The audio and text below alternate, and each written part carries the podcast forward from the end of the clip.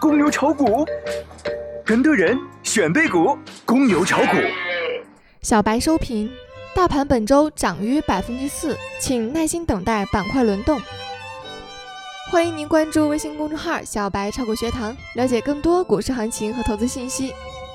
今日沪深两市小幅高开后震荡整理，深成指表现相对强势。早盘证券、煤炭等权重股表现萎靡。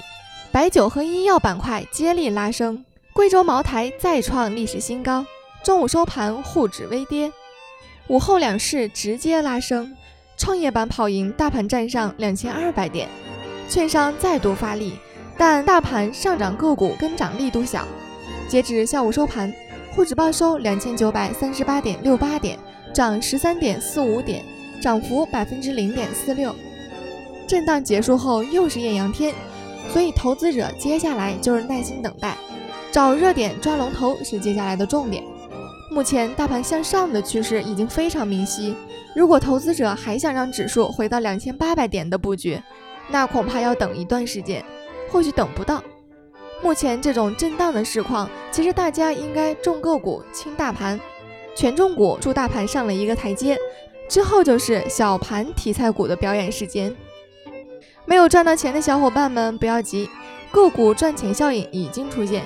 此时大家千万不能因为看见别人的股票上涨，就把自己手里的滞涨股卖掉，然后再去追高，安静的等待板块之间的轮动就可以了。